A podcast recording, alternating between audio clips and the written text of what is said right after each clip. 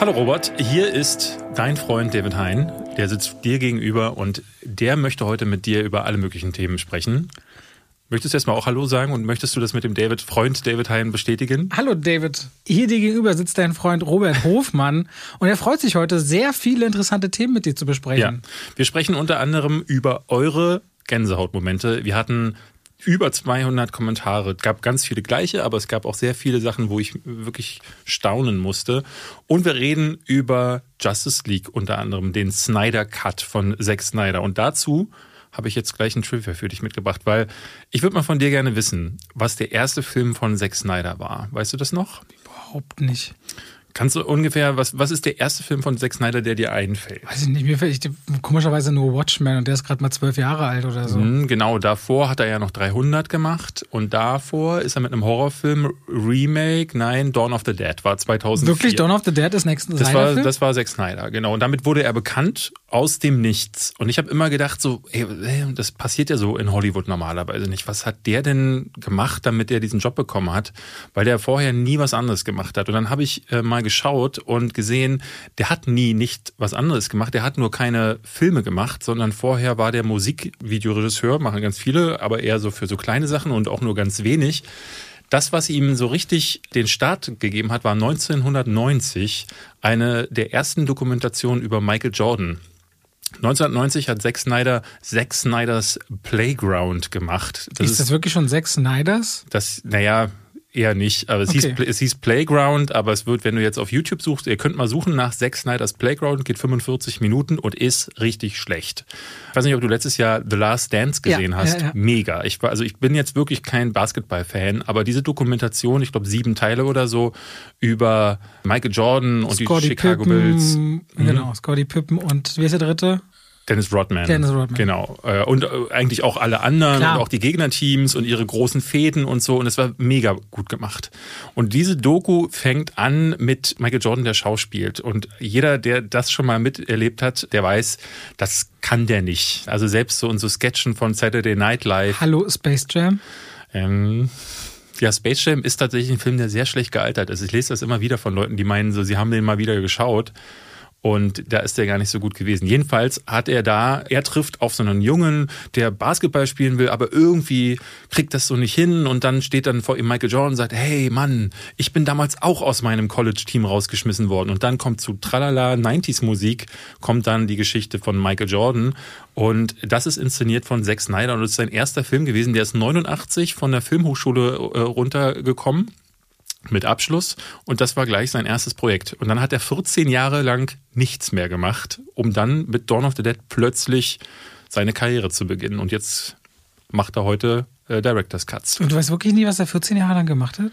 Wie gesagt, der hat ein paar Musikvideos gemacht, Ja, ja. aber wirklich, es sind, glaube ich, sieben oder acht Musikvideos und ein paar davon sind halt in den 90ern entstanden, aber das ist es auch gewesen. Also was der 14 Jahre lang gemacht hat, ist mir ein Mysterium. Ich habe extra nochmal geschaut, weil ich auch dachte, das passiert ja in Hollywood normalerweise so nicht, dass Ja. jemand eine Chance bekommt, der so gar nichts gemacht hat.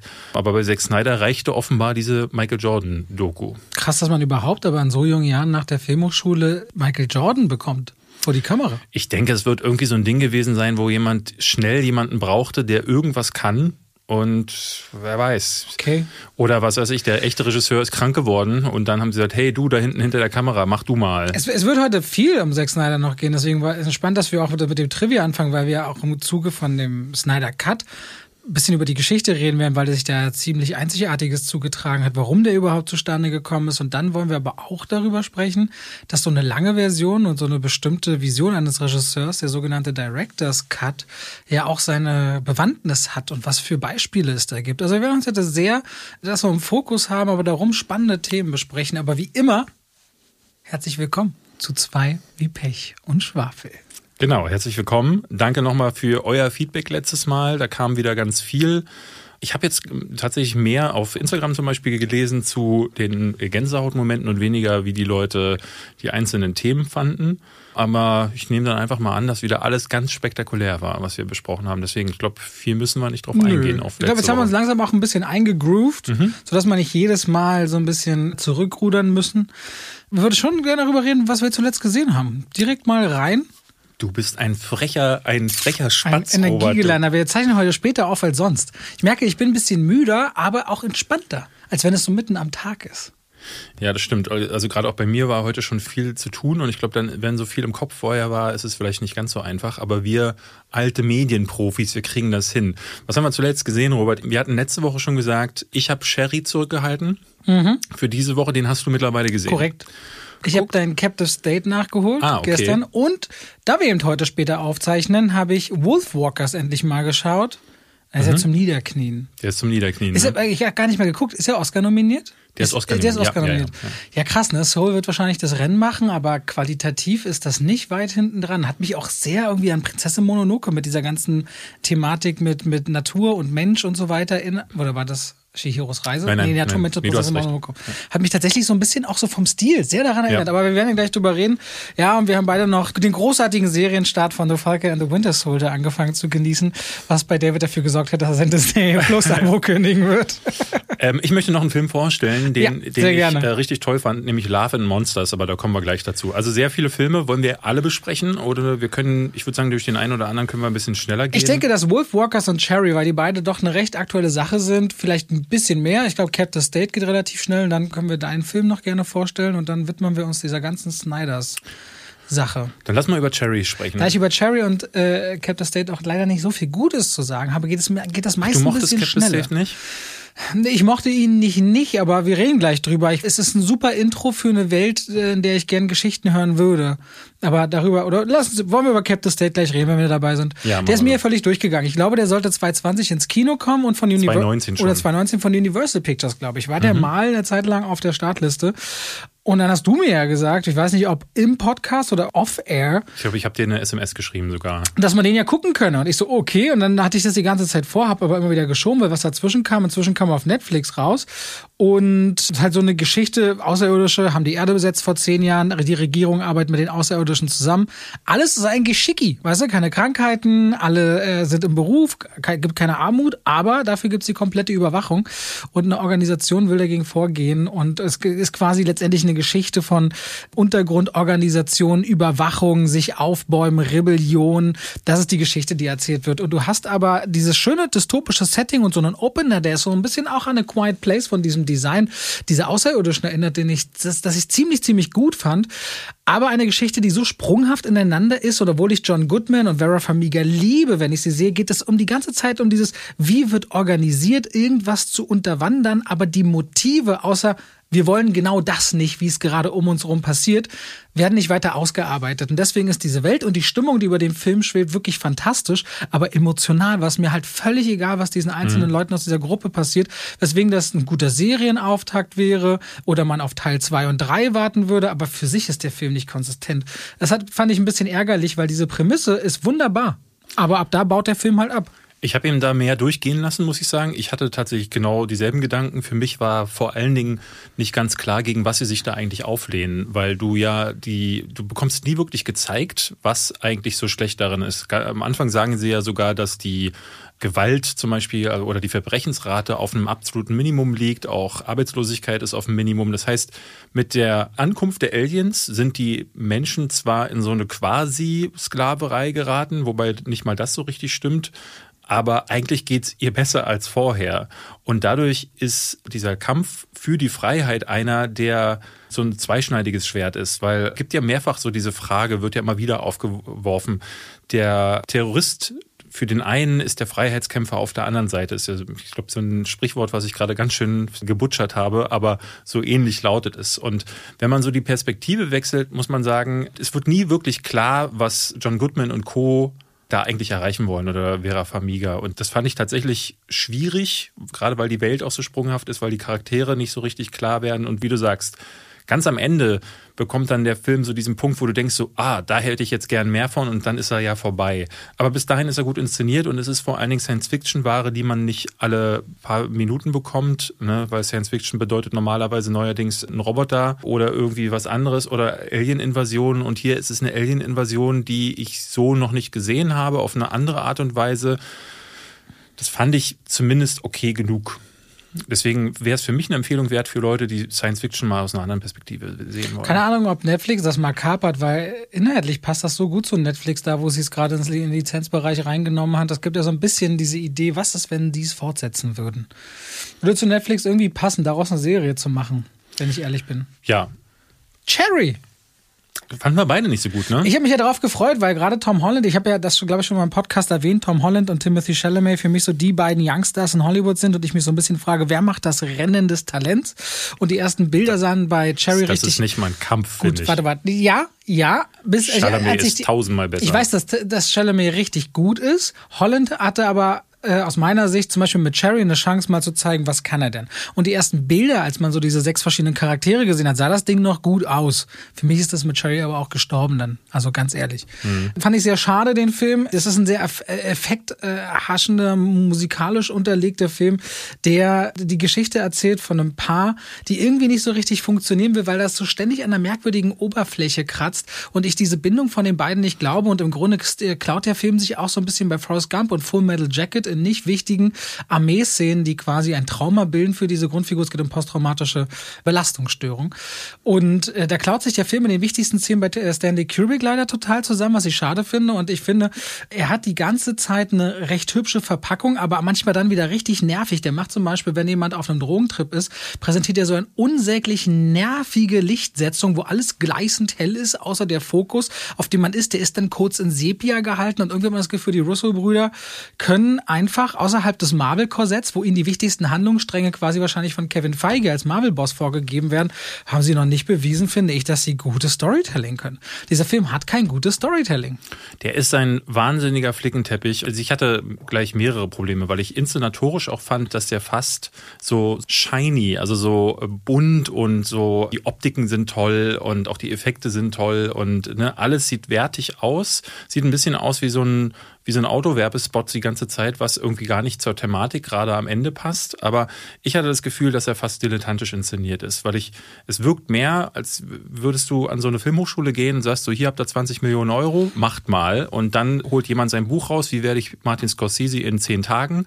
Und darin liest er dann, ah, man muss Musik benutzen, man muss Montagen benutzen, man muss ab und zu auch mal mit der Aspektratio, also mit dem Bildformat arbeiten, man kann dann auch mal Text einblenden in den Militärsequenzen und dann kommt hier mal ein Song rein in einen Moment, der so ein bisschen dramatischer ist und dann kommt hier dieser Effekt, dann dreht sich auch mal die Kamera und dann sind wir plötzlich im Arschloch des Protagonisten. Das habe ich jetzt nicht überdreht. Es gibt eine Szene, die aus der Puppe von Tom Holland heraus gefilmt ist und ich muss sagen, das ist ein wahnsinniges Wirrwarr. Ich finde am Anfang gerade das Voice-Over, finde ich, es erschlägt einen förmlich. Tom Holland erzählt alles nach und er, gutes Voice-Over äh, sagt man ja, ist es, wenn das Voice-Over etwas untermalt, was du bildlich nicht darstellen kannst. Wenn du es bildlich darstellen kannst, brauchst du keinen Voice-Over. Und hier gibt es Szenen, wo Tom Holland sagt, und dann sind wir in das Auto eingestiegen und sind in die Stadt gefahren. Und dann steigen sie ins Auto ein und fahren in die Stadt.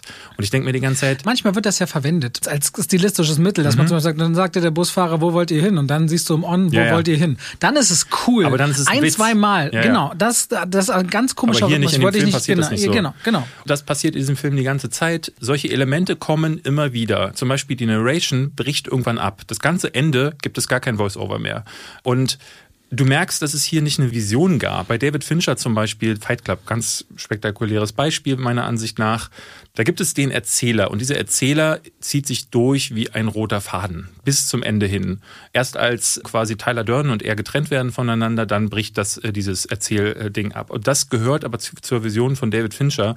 Und hier ist es so, dass es keine Vision gab, sondern hier gab es ganz viele Ideen, die andere schon mal hatten, die sie irgendwie mit ihren eigenen Klischees vermengen wollten Voll. und dann ein Drehbuch präsentiert haben, was überhaupt nicht funktioniert. Schönes Beispiel für Erzähler fällt mir gerade noch ein, ist irgendwie Big Lebowski, was wunderbar, ich vergesse gerade den Namen des Schauspielers, der aber auch ganz groß ist, eröffnet und über den Dude erzählt und was der Dude für ein Typ ist und am Ende sitzt er in der Bowlingbahn an der Bar wenn du dich erinnerst. Ist halt ein richtig schöner Bogen bei Big Lebowski, was Erzähler angeht.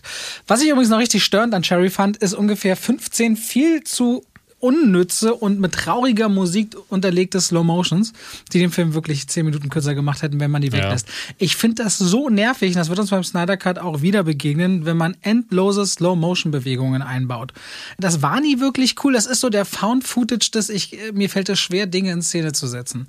Also ein völlig überladenes und nerviges stilistisches Mittel, was leider die Russell Brothers hier auch gänzlich. Der hätte generell eine Stunde kürzer gehen können. Also es gibt überall Elemente. Also er, er wechselt ja auch die Tonalität die ganze Zeit am Anfang ist er so schnell, ist fast so montagenartig. Dann habe ich das Gefühl, Full Metal Jacket, Schrägstrich äh, Forrest Gump vor mir zu haben. Und dann plötzlich kompletter tonaler Wechsel und dann wird da ein Drogendrama draus. Und der findet aber nie sein, sein Footing. Also ich habe nie das Gefühl, dass er sich auf einen Stil, auf eine tonale Färbung einigen kann. Also ein richtig guter Regisseur kann mit sowas auch jonglieren, das will ich gar nicht sagen. Ne? Ein Film kann auch mehrere Genres bedienen oder auch äh, Tonfärbungen einnehmen.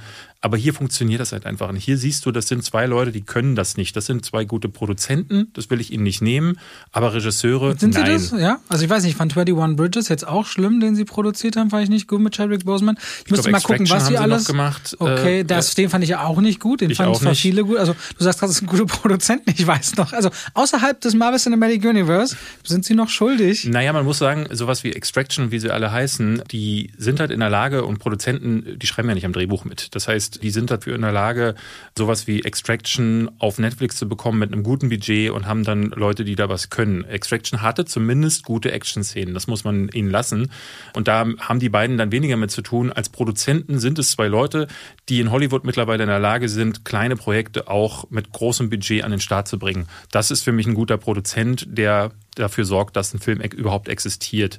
Na, die können nichts dafür, dass diese Filme auch noch schlecht sind. Viele fanden Extraction gut. Also ich weiß, ja, ich habe ja. viel Schelte kassiert, für das ich ihn blöd fand. Ja, ich fand aber ihn so auch ist blöd. es halt. Ja. Ich, ich würde noch gerne hinzufügen, weil ich habe das immer wieder in den anderen Episoden gemerkt, dass Leute fragen, besonders bei Niemals selten, manchmal immer kam die Frage relativ oft, wo kann man das denn sehen? Deswegen würde ich das gerade, wir hatten es ja bei Captain State gesagt, Netflix zum Beispiel und mhm. Cherry könnt ihr bei Apple TV Plus anschauen. Ist aber, wie gesagt, sehr lange und es ist vor allen Dingen, wie gesagt, wir auch sagen, beide, also wir beide finden ihn nicht gut. Ich habe aber auch häufig, auch unter meiner Kritik, habe ich viel gelesen, so, äh, verstehe ich gar nicht. Ich habe bei dir auch in den Kommentaren gelesen, dass viele gar nicht deiner Meinung waren. Also da kann man unterschiedlicher Meinung sein. Die Kritik die internationale watscht den komplett ab. Die Zuschauer finden ihn aber anscheinend besser. Ich finde, mit einem Apple TV Plus Abo kann man sehr viel bessere Sachen machen. Zum Beispiel Wolfwalkers gucken. Der ist großartig. Ich habe den ungefähr jetzt, ich würde sagen, zu dem Moment, wo wir aufnehmen, vor zwei Stunden erst äh, zu Ende geschaut. Also ich habe am Stück geschaut, aber da nicht zu Ende geschaut. Und der kommt, glaube ich, beim Überfliegen mit nur 12 Millionen Dollar Budget aus. Wenn ich mich richtig erinnere, was wahnsinnig wenig ist in der Welt der Animationsfilme, die gerne neunstellige Budgets verschlingen. Und das ist eine wundervolle Geschichte, wo ich mich wirklich an Prinzessin Mononoke erinnert fühlte, über eine Frau oder nee, über ein Mädchen und dessen Vater, die in einer Stadt leben, die quasi Richtung die Natur, so ein bisschen gegen die Natur expandiert und Wölfe umbringen will, die sie als Gefahr und Bedrohung sehen, auf Anraten oder auf Wunsch des Herrschers. Und man stellt aber fest, da draußen gibt es die Legende der Wolfwalker, Wesen, die sich anscheinend in Wölfe verwandeln können. Dann steht da eine ganz tolle Geschichte über Freundschaft, über Natur, über Zugehörigkeit, Verantwortung, Liebe, Hingabe und eine ganz, ganz tolle Optik vor allem.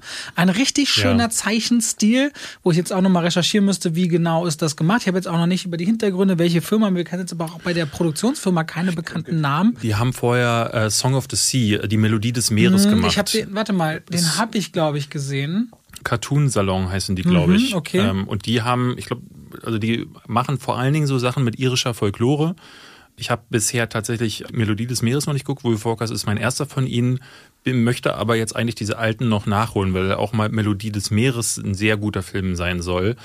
Und die sind alle so in diesem Zeichenstil gemacht. Ich weiß auch nicht genau, wie man ihn nennt. Ich glaube, das ist einfach nur ein eher abstrakter Stil an den man sich gewöhnen muss. Ich habe den wieder mit einem Kind geguckt und merkte, die Kleine ist es mittlerweile so gewöhnt, so dieses Glatte, gerade auch in den ähm, Animationsfilmen von Disney oder Pixar zu sehen, dass die damit gar nicht so viel anfangen konnte, das äh, auf den ersten Blick. Sieht bestimmt für sie aus wie ein alter Film, ne? Es kann sein, ja. Aber dann, das Gute bei Wolfwalkers ist, dich packt relativ schnell die Figurenkonstellation, wie so oft in so wirklich guten Animationsfilmen, ist jede einzelne Figur, bis natürlich auf den Bösewicht, richtig liebenswürdig und für jeden ist da was dabei. Und die Musik ist absolut fantastisch. Das mochte ich sehr. Ich mochte die Stimmung total. Ich, ich mag aber auch, dass es ne, mit dieser irischen Folklore immer mal in Settings geht, die ich so nicht kenne. Und das finde find ich an dem auch richtig toll. Also das ist ein schönes Abenteuer. Ich fand aber, ich hatte zwei Probleme mit dem. Weil auf der einen Seite geht es immer wieder hin und zurück. Es gibt so zwei Settings, die Stadt und den Wald. Und zwischen dieser Stadt und dem Wald springt dieser Film gerade auch am Ende immer hin und zurück. Ich gehe nochmal in den Wald, jetzt nochmal zurück in die Stadt, dann wieder in den Wald, dann wieder in die Stadt. Und dadurch habe ich das Gefühl, dass das Drehbuch sich so ein bisschen am Kreis gedreht hat für eine ganze Weile. Und da verlor er mich so im letzten Drittel äh, ein bisschen. Und das andere Problem fällt mir jetzt nicht mal mehr ein. Deswegen sage ich, hab den einfach lieb, den Film, weil der ist wirklich gut. Ich hätte ihn gerne noch ein bisschen mehr gemocht, aber im Grunde ist der wirklich fantastisch. Ich finde den ganz toll. Der hatte bei mir ganz oft Gänsehaut ausgelöst und vor allem auch gegen Ende hatte ich im Kopf so drei mögliche Szenarien und er geht schon so ein bisschen diesen Weg dieses einen Szenarios, aber bleibt dahin die ganze, ganze Zeit dabei frisch und ehrlich und herzlich und er zaubert einem Lächeln aufs Gesicht. Also ist für mich, weil nicht so viele Leute Apple TV Plus haben, zumindest in Deutschland merke ich immer, dass kaum einer diese Plattform kennt, äh, definitiv, ich will jetzt nicht sagen Geheimtipp, aber ein Tipp, den glaube ich nicht viele auf dem Schirm haben. Da fallen mir übrigens noch so ein paar Animationsfilme als Geheimtipp ein, die in den letzten Jahren erst rauskamen, die glaube ich fast keiner gesehen hat. Ich glaube, viel zu wenig Leute kennen Klaus auf Netflix, Klaus. so großartig mhm. wie das. Viel zu wenig Leute kennen kennen aus meiner Sicht die Rote Schildkröte. Der war, ist, glaube ich, ein Studio Ghibli-Film gewesen.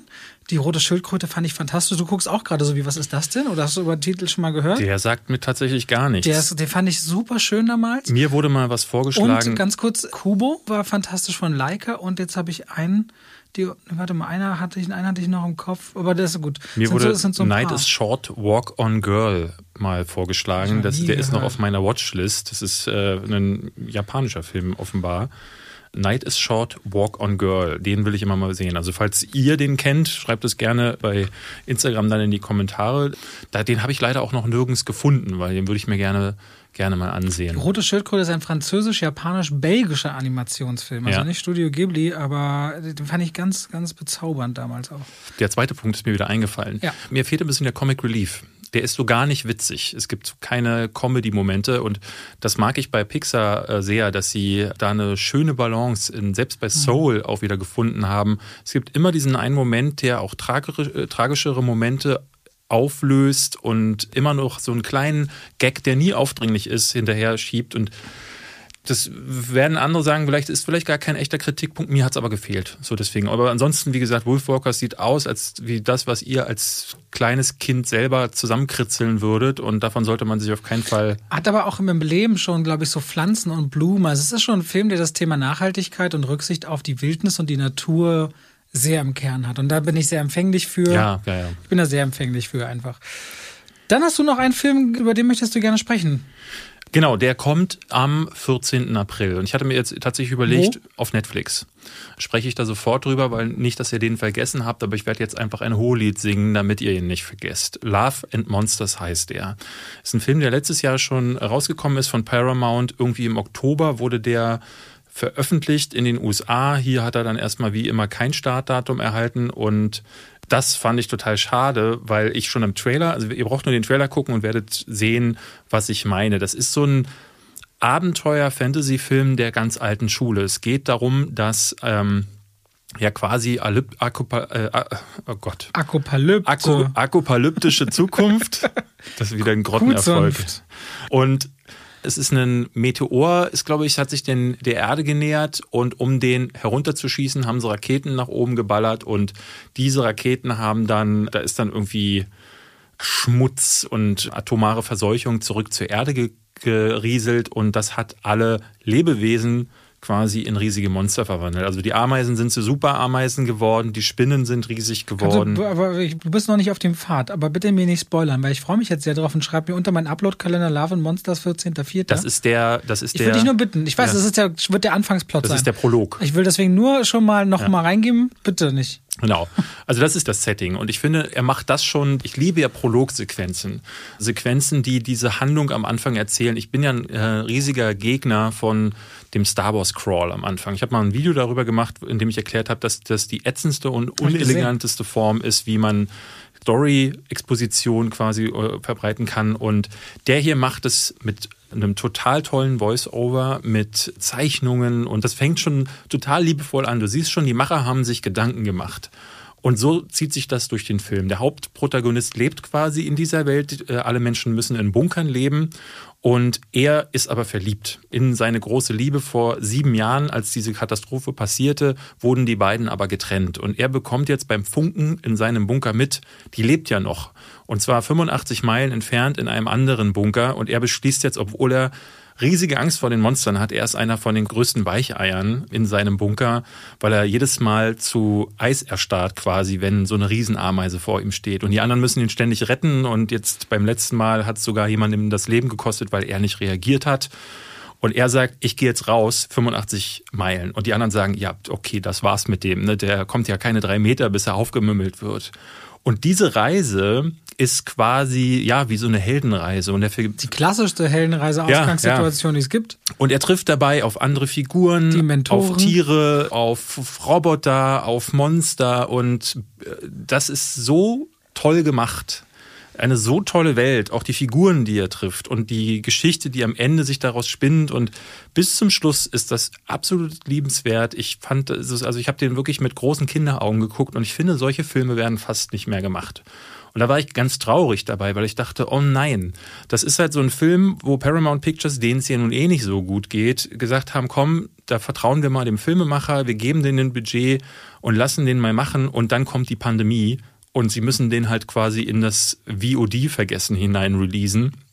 Weil in den USA wurde er sofort aus dem Kino wieder rausgenommen und dann halt auf Amazon äh, Prime gestellt und ja, wer weiß, wer ihn da geguckt hat. Ich meine, ich finde es schön, dass Netflix den jetzt offenbar gekauft hat. So sehen ihn auf jeden Fall mehr Leute, als wenn er auch hier irgendwie, ne, die Kinos werden irgendwann wieder aufgemacht und dann sieht's da keiner, weil, ne, die, ich denke mal jetzt, selbst wenn die Kinos wieder öffnen, die Zahlen werden ja nicht sofort explodieren in den Kinos.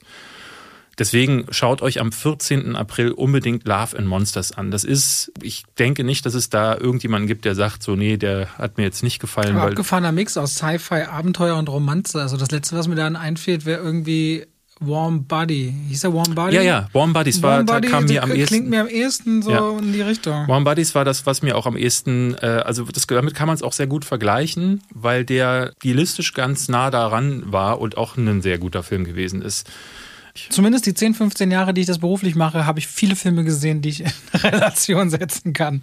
Ich habe tatsächlich überlegt, womit würde ich ihn vergleichen, weil ich wäre jetzt noch weiter zurückgegangen, so in die 90er und hätte gesagt, sowas wie Goonies, wo man auch so eine Reise hat, aber da sind es natürlich immer mehr. Das komödiantische doch auch ein bisschen, oder? Ja, hier, der ist ja auch witzig. Also okay. es ist ein lustiger Film, aber nie so wie in vielen anderen Filmen, wo du halt mit, mit schlechten Gags, der Darsteller ist, Dylan O'Brien heißt der, glaube ich, ist aus Maze, Maze Runner. Runner. Der Film, bei dem ich meine Frau kennenlernte. Ach, guck mal an.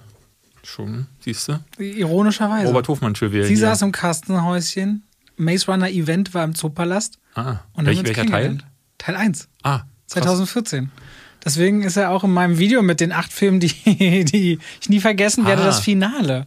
Da haben auch die Leute drunter geschrieben, witzigerweise, weil ich hatte, die Filme sind alle so ein bisschen epische Filmgeschichte, auch ein bisschen. Und dann kommt der Maze Runner und alle so. Und dann äh, mag ich einen Kommentar so sehr, dass Maze Runner in meinem Leben quasi der Sohn des Chefs ist, der befördert wird, weil er die Connections hat. Quasi, weil das einfach ein sinnloser Film ist, mit dem ich aber sowas Wichtiges verbinde. Ich wollte dich noch fragen zu deinen Eröffnungssequenzen, die du so gerne magst. Zählt er zum Beispiel auch oben dann für dich rein? Also dieses Kennenlernen, Leben, ja. das, also auch das. Mhm. Nicht jetzt so nur dystopische Welt oder was ist, nicht so gigantische Ereignisse, sondern auch im Kleinen, im Drama. Wenn du das Star Wars Video wirklich geguckt hast, wie du jetzt ich gerade... Habe, ich habe wirklich, ich bin mir nicht manchmal gut darin, Dinge zu merken. Ich weiß nur, du hast dieses Fließtext, aber warum, wüsste ich jetzt nicht mehr. Ich hatte da Beispiele genannt, wie man es besser machen kann und hatte zum Beispiel die, die Herr der Ringe Anfangssequenz aus dem ersten Teil, wo Galadriel quasi mhm. das erzählt und dann werden die Dinge gezeigt und meinte auch, wenn du das Budget nicht hast, kannst du halt wie zum Beispiel in ich hatte zum Beispiel Asterix und Obelix mit reingenommen. Da wird ja auch immer so ein Sprecher, der am Anfang sagt, so das hier sind die Geil Gallier und die Gallier. und die, Geiler. und die Römer. Die und dann gibt es dann dieses eine Dorf und äh, ne, das machen die richtig schönen Bezeichnungen. Ich fand es in Schreck richtig schön, wo sie durch das Märchenbuch am Anfang blättern, aber auch sowas wie Lord of War zum Beispiel. Also Zack Snyder hat das in Watchmen ja schon ganz gut gemacht. Das war super. Lord of War äh, hat es anders gemacht, auch mit einer Montage, aber da folgen sie so einer Kugel quasi, wie die äh, gefertigt wird. Und oben ist auch eine Prologsequenz, weil da ja quasi die, die Vorgeschichte erzählt wird und der Film erst danach beginnt. Und das finde ich sehr elegantes Filmmachen und nicht, und dann war das die Welt und dann war plötzlich Darth Vader. Oder im letzten Teil fand ich ja auch sehr geil, dass sie so, der Imperator lebt. Und du denkst so, mhm. Ich bin so ein bisschen, ich sitze hier gerade gegenüber und ich muss zugeben, letzte Minute war ich so abgelenkt, weil ich merke dann immer, ich habe so dieses Infantile, wo auch diese Tony Surrounding-Sache rauskam und der geht nicht aus dem Kopf, wie wo Asterix und Obelix wäre, wenn das die Geiler wären, wie dieses die, Dorf die ganze Zeit. Was da so ab wäre, wenn der Zaubertrank rausgeholt wird. Ich, ja, ich wette, der, der Mann mit dem ich, Fischladen. Ich würde mich nicht, so. ich würde mich nicht wundern, wenn es irgendwo ein Porno mit dem Namen Asterix und die Geiler gibt. Und die Geiler. So. Du wolltest noch über ähm, Falcon and the Winter Soldier reden. Nee, gar nicht. Also, also ich, ich mag es bis jetzt nicht. Also ich fand es derart ätzend, dass ich mittendrin gesagt habe, okay, fickt euch, ich bin raus und kündige jetzt das äh, Disney Plus Abo. Okay, weil das gucken, war ob Disney Plus jemals das, Partner dieses Podcasts wird. das war wirklich gar nichts. Nicht nur, dass die Action am Anfang leider nicht so für mich funktioniert hat und danach halt wirklich nur Gespräche waren, die mich nicht interessiert haben. Es war auch als erste Folge, die einem ja den Mund wässrig machen soll für das, was danach kommt, ein absoluter Fehlschlag. Ich will überhaupt nicht wissen, was da noch passiert, deswegen. Ich mochte die Trailer schon nicht. Ich bin so dran hängen geblieben, dass Tony Stark niemandem anscheinend ein bisschen Kohle übrig gelassen hat. Und sie bauen es echt an so einem Fischkutter gefühlt auf, so ein Drama hochziehen. Also als wenn sie, ich verstehe diese Problematik, die sie haben, dass das Marvel Cinematic Universe so aufgeblasen ist, dass man im Grunde einfache Geschichten erzählen muss, um mal wieder runterzukommen von diesem Weltenzerstörer-Trip gefühlt, also von diesem gigantischen Level. Aber die dann mit deiner Schwester den Fischkutter nicht renovieren zu können oder was auch immer das genau für ein Schiff jetzt war, das fand ich so lächerlich. Das passt auch nicht zu Tony Starks Vergangenheit, nicht irgendwo noch einen Avenger-Fonds offen gehabt zu haben oder so, wo sich jeder bedienen kann, damit man monetär keine Sorgen mehr hat, wenn man schon sein Leben irgendwie riskiert für das Gute. Also irgendwie irgendwie ist das eine komische Nummer. Ich gucke natürlich mir noch ein bisschen weiter an, wobei mein Abo jetzt auch ausläuft tatsächlich. Dieses Jahresding, 24. März, da ist äh, vorbei, das erste Jahr Disney Plus. Ich habe mir jetzt vorgenommen, wenn Loki startet, ähm, Juni. warte ich, bis das durch ist, damit ich das im Zweifelsfall bingen kann. Ich habe keine Lust mehr, mich hinterhalten zu lassen jetzt, weil ich, ich ne, es ist, war ja nur eine Folge im Gegensatz zu der von dir proklamierten zwei Folgen. Na gut, aber wir hatten eine 45-Minuten-Folge. Ja, und man muss sagen, bei WandaVision waren es tatsächlich auch zwei Folgen. Also dementsprechend wäre der Umkehrschluss von dir ja gar nicht verkehrt. Aber hier weiß ich jetzt auch gar nicht, wie viele Folgen werden es wieder sein und ich möchte mich nicht nochmal neun bis zehn Wochen hinhalten lassen, um in der letzten dann festzustellen, also okay. Also eine Proklamation ist übrigens ein lauter Ausruf oder ein Schreien oder ein Rufen. Also ausgerufen heißt das nicht letzte Mal. Weil das nochmal jetzt genau, wie du Wort Das ist eine Überhöhung. Google bitte gleich nochmal Überhöhung, damit du weißt, was ich damit. Äh, das kann sein. Ähm, äh, verkündigt habe ich es auch nicht letzte Mal. Nur mal äh, Überhöhung kann ich auch nochmal gucken. Mhm. Währenddessen rede ich mal einfach weiter. Also ich habe schon auch von Leuten gehört, die das gut fanden. Eine Überhöhung ist eine Querneigung einer Fahrbahn in einer Kurve zum Kurveninneren hinein. Entschuldigung, das erste, was ich finde. Und herzlich willkommen zu, zu zwei wie Pech und Hypotenuse, eurem Mathematik. Tangente Podcast. und Radius. Ja. Ich würde sagen, wir kommen direkt, also wir, wir kommen. Wir kommen direkt nach. Wir, wir kommen äh, direkt, wir erzählen. 35 wir, Minuten Podcast. 35 Minuten, wir kommen direkt mal zu unserem Hauptthema. Wir wollen über Zack Snyders Justice League reden. Es gibt, glaube ich, schon eine ganze Menge, die meine Kritik auf Letterbox gelesen haben und wissen, was ich davon halte. Ich habe jetzt deine Wertung gestern gesehen. Ich weiß noch nicht, was du davon hältst. Du hattest mir zumindest geschrieben, dass du ihn gar nicht so schlecht fandest. Ich glaube, wir fangen aber mal das Thema Snyder Cut mal ein bisschen anders an und mal mit Größe ein bisschen größer. Wie kam das dazu, glaube ich? Genau. Ich erzähle mal einfach. Also, ihr werdet alle irgendwie gesehen haben, Man of Steel. Dann die meisten haben auch das mitbekommen damals mit Batman vs. Superman. Den, die sind beide von Zack Snyder gemacht worden. Und Zack Snyder hatte damals schon Probleme bei Batman vs. Superman, denn wie man von hinten rum gehört hatte, war Warner Brothers damals nicht so ganz so glücklich mit dem, was dabei rumgekommen ist. Batman vs. Superman wurde ja auch stark gekürzt. Ich, es gab ja hinterher den Ultimate Cut von ihm, der, ich glaube, 30 Minuten angefügt hat. Und dennoch war die Kritik eher vernichtend. Es ist leider auch kein Mega-Erfolg geworden. Da hatte sich, ne, die hatten sich halt einfach das, den Riesenhit erwartet, weil Batman alleine hatte über eine Milliarde Dollar eingespielt, die zumindest The Dark Knight man of Steel war auch sehr erfolgreich und ich glaube, Batman vs. Superman kam insgesamt nur, nur in Anführungszeichen auf 800 Millionen. Und das ist für Warner tatsächlich damals kein großer Erfolg gewesen, weshalb sie hinführend auf äh, Justice League sowieso schon mit Vorbehalten daran gegangen sind. Und dann hat Zack Snyder mal einfach gemacht. Und er hatte tatsächlich mehrere Ideen und seine Ursprungsfassung war wohl das, was er da jetzt abgeliefert hat, aber tatsächlich auch in einer sehr epischen Breite, weil der hat wohl mit, ist wohl bei Warner mit vier Stunden Rohmaterial angekommen. Woraufhin die gesagt haben, mm geht nicht. Und haben dann Joss Whedon gebeten, das Drehbuch nochmal zu überarbeiten, gegen den Willen von Zack Snyder. Dann passierte was, was damals durch die Medien ging. Die Tochter von Zack Snyder hat sich das Leben genommen, woraufhin der gesagt hat, okay, ich breche die Dreharbeiten ab, ich bin raus und führe den Film nicht zu Ende.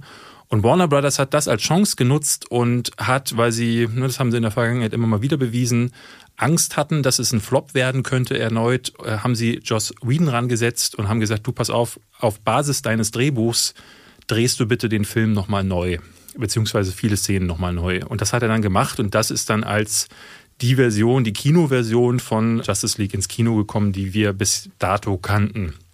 Und die war, hast du es damals gesehen? Ja, klar. Ich fand den damals wirklich also mehr als durchschnittlich und vor allen Dingen merkte man dem Film an, dass er ein Flickenteppich war, dass er tonal auch wieder völlig all over the place war. Er war nicht mehr so düster wie die Filme von Zack Snyder, gerade Batman vs. Superman fand ich super düster. Plötzlich war das aber alles so witzig, aber so schlecht witzig. Die Witze von Joss Whedon haben überhaupt nicht funktioniert und es fällt gerade jetzt auf im Snyder Cut, der ja diese Witze fast durchgehend eliminiert. Daraufhin ist dann das Internet immer wieder auf die Barrikaden gegangen und hat jahrelang jetzt Stimmung dafür gemacht, dass es den Snyder Cut gibt. Und wenn ich Stimmung machen sage, dann meine ich, dass da auch wieder diese toxische Fan-Community-Scheiße passiert ist, wo wirklich mit Morddrohungen gegen Executives bei Warner Brothers oder so gedroht wurden und das super unschön war wieder was. Dieses Fandom hat sich wieder von der schlechtesten Seite gezeigt, hat dann aber ihren Willen bekommen, weil Warner Brothers dachte, okay, HBO Max, den Service, den müssen wir irgendwie pushen. Das wäre doch mal was. Und deswegen haben wir jetzt diese ursprüngliche vier Stunden Fassung bekommen. Zack Snyder hat nochmal 70 Millionen Dollar bekommen, um seine Version quasi zu veröffentlichen. Und die haben wir beide jetzt geguckt. Sie gibt es bei Sky Ticket. Sky und Sky Ticket. Sky und Sky Ticket, äh, eigentlich nur auf HBO Max in den USA und kommt im Mai dann per VOD und eine Woche später auf Blu-ray und 4K Blu-ray raus. Also im Mai gibt es das dann regulär, Fan-Up von Sky. Sag mal deine Eindrücke, wie fandst du den denn? Also du hast ja auch den Vergleich zu beiden äh, Versionen. Also ich habe in meiner Review gesagt, ich habe die Justice League von 2017 nicht nochmal geguckt. Ich auch nicht. Hab also, das ist mir ein Gedächtnisprotokoll, was ist gleich und was ist nicht gleich. Also, um es mal vorne wegzunehmen, da wo die Justice League zu kurz ist, ist der Snyder Cut zu lang. Wahrscheinlich ja. wäre drei Stunden der richtige Weg gewesen. Der hat nur fünf Minuten neu gedreht, 2000 Effektshots hinzugefügt und ansonsten kein Material verwendet, was von Joss Whedon gedreht worden ist, sagt Zack Snyder. Zumindest selbst was ich gar nicht Version. glauben kann, ganz ehrlich. Sagt er? Angeblich hat er ja nur das allerletzte Ende mit dem Joker gedreht nochmal. Was ich leider völlig unnötig finde. Super schlecht. Also das ist völlig unnötig. Und hätte auch diese Credits hier mit Lex Luthor rausnehmen können. Die fand ich damals auch schon echt nicht so. Ich finde, dass dieser Film mit mehr Länge tatsächlich mehr Tiefe bekommt. Das wirst du mir vielleicht gleich um die Ohren hauen, aber so ist es halt. Weil er macht schon viele Querverweise auf zwischen den Charakteren. Ich finde das zum Beispiel, dass aus dem sonst ausschließlich mürrischen Aquaman, also Jason Momoa, jemand wird, der zum Beispiel über die Geschichte der Atlantier und der Amazon und über dieses gemeinsame Sprichwort zum Beispiel. Das ist eine süße Szene, die eine so Verbindung zeigt, die hat mich so ein bisschen an Gimli und Legolas erinnert aus Herr der Ringe. Oder dass er zum Beispiel auch sagt in Richtung Cyborg in dem Moment, ey, er hat gerade diese und jene Person verloren und sieht sich dem dunkelsten Kampf gegenüber, den er jemals sehen wird. Dass er Empathie zeigt. Es gibt immer wieder kleine Momente, wo diese Charaktere, auch wenn Wonder Woman, ich glaube im Original sagt sie das nicht, ich gehöre niemandem. Und ich finde, dieses Ich gehöre niemandem ist gerade in der Entstehungsgeschichte von Wonder Woman und diesem ganzen Bondage-Krams, den damals gab, dass diese Figur auf dem Index stand und diese ganze Hintergrundgeschichte und auch im Zuge von Emanzipation und wichtige Heldenfigur schon auch eine richtig klare Aussage, die, glaube ich, nicht wenig Leute feiern. Und so hat dieser Film immer wieder wirklich Momente, bei denen ich denke, schön, dass die drin sind. Ich finde auch Barry Allen weniger peinlich als in Justice League. Seinen Gags, das fügt sich alles besser ein. Batman ist nicht mehr so im Vordergrund, rückt sich zurück. Ben Affleck wirkt eher wie so ein Organisator der Gruppe, aber nicht mehr wie diese herausstehende Figur. Und ich habe einen Man-Crush auf Henry Cavill. Ich vergebe dem das, dass die Figur so ein bisschen stumpf ist. Aber der Film ist vollgepackt von wahnsinnig vielen Slow-Motions, die es eben nicht braucht und damit überladener Musik. Manche Effekte, ich finde, dass Steppenwolf ein komplett schönes Redesign bekommen, also oder ein Redesign bekommen hat, was wesentlich besser aussieht. Ich sage nicht, es ist schön, aber ich finde es ganz gut. Äh, das sieht gut aus. Andere Effekte finde ich aber wiederum sehr schwierig. Das Cyborg, dessen wir werden bestimmt, weil David steckt da besser drin, über Ray Fisher nochmal dann kurz reden. So eine große Backstory bekommt auch angenehm, weil ich auf einmal mich dieser Figur emotional viel, also gar nicht viel besser, sondern überhaupt mal nähern kann im Vergleich zur Justice Aber lass bei dem gut. noch mal gleich bleiben. Ich will noch eine letzte Sache sagen. Oder wir reden später drüber. Ich lass, mal später, lass mal später, okay. weil äh, ich glaube, wir machen das häufig 4 zu 3. So. Ich will nur 4 zu 3 mhm. später. Okay. okay. Wir machen das immer so, jeder rattert sein Ding runter und dann reden wir zu wenig über die einzelnen Punkte. Aber Ray Fisher Gut. ist ein guter, guter Punkt, weil da fand ich es wirklich krass, was die da rausgeschnitten haben. Das ist ja ein halber Film. Das ist ja, als wäre das ein eigener, eigenständiger Cyborg-Film. Und das werdet ihr vielleicht nicht mitbekommen haben. Ray Fisher liegt seit anderthalb Jahren im Krach mit Warner Brothers. Also ganz Warner Brothers, der hatte, ich glaube, äh, vor über einem Jahr hatte der getweetet, dass Joss Whedon ihn scheiße behandelt hätte, generell ne, als wie so ein Despot am Set aufgetreten wäre und hat dann auch die Executives bei Warner Brothers äh, kritisiert, weil ähm, er meinte, das sind quasi die Enabler hinter Joss Whedon gewesen. Und Joss Whedon hätte seine Szenen extra rausgeschnitten, weil man ihn nicht leiden könne. Und ehrlich gesagt, jetzt wo ich dieses, die Szenen mit ihm gesehen habe und wie, wie wichtig dieser Charakter dann auch irgendwie wird und wie viel Backstory der bekommt, muss man sich schon fragen, ey, was, was ist das denn? Da also, habe ich mich echt gefragt, wie wirst du, also das finde ich gerade sehr, sehr ja. spannend. Ich habe mich gefragt, wie wirst du diese Geschichte sehen danach? Entschuldige, ich wollte das Ja, also es ist, ich habe gestern ein Video gesehen von Red Letter Media, einen Kanal, den ich sehr liebe, und die haben eine Gegenüberstellung gemacht, was sich alles geändert hat was ich wirklich krass finde, ist, Joss Whedon hat zum Teil Szenen eins zu eins nachgedreht. Also wenn zum Beispiel Batman das erste Mal auf Aquaman trifft, diese Szene haben sie nachgedreht. Und zwar zum Teil nur, damit Batman einen Witz mehr sagen kann. Das ist kein Scheiß. Also die verlaufen größtenteils gleich, äh, diese Szenen, aber sie sind nochmal neu gedreht worden, damit er dann auch Flash nochmal Dinge nochmal neu sagen kann. Und das muss man sich mal geben. Also Joss Whedon hat das Geld genommen, stattdessen lieber Ray Fisher rausgenommen und dem fehlt ja wirklich alles. Und das ist ein großes Problem des ersten Justice League gewesen und auch des neuen meiner Ansicht nach, dass Cyborg und Flash nie einen eigenen Film bekommen haben. Und Cyborg ist ein Charakter, wo ich beim ersten Mal dachte so, was soll dieser Roboter? Warum, ne, wer, wer ist dieser Typ und warum steht er immer nur im Hintergrund? Und jetzt merkst du, aha, guck mal, erstmal habe ich mitbekommen, was hat er überhaupt für Kräfte? Was können die auslösen? Ne? Also, dass der quasi jedes technische Mittel auf der Erde kontrollieren kann und, und auch äh, selbst nicht unbedingt irdischen Ursprungs ist. Ja und dadurch auch mit außerirdischen Technologien kommunizieren kann, ist erstmal wahnsinnig krass, weil das sehr viele Möglichkeiten für diesen Charakter auch in einem möglichen eigenen Universum aufmachen würde. Diese Geschichte zu seinem Vater bekommt mehr Tiefe. Man erfährt überhaupt erst, wie er entstanden ist. Das ist ja alles so Flashback-mäßig gelöst worden. Und ich finde das wirklich dramatisch, was die mit diesem Mann gemacht haben. Ich finde es krass, zu sehen. Also ich habe heute mal geguckt, was Ray Fisher so twittert. Der führt ja wirklich einen Krieg seit einem Jahr.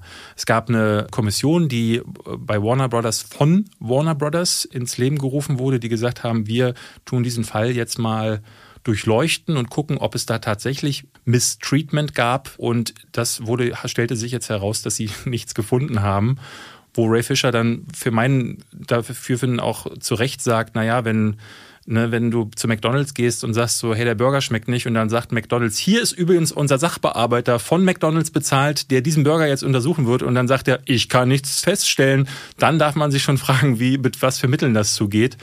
Und es ist krass, Ray Fisher twittert immer noch jeden Tag, wie, was die bei Warner Brothers da alle für Arschlöcher sind. Und da muss ich sagen, der hat sich da auch in was hineingesponnen. Das ist wirklich ein Krieg für den geworden, ein Feldzug regelrecht. Und es tut mir für den auch wahnsinnig leid, weil er den Absprungpunkt nicht mehr äh, zu finden scheint, weil sein, die Karriere ist, die ist tot. Niemand stellt diesen Mann mehr jemals mehr ein. Also auch, und das finde ich besonders schade, weil ich jetzt ja sehen durfte, dass der ja tatsächlich was kann.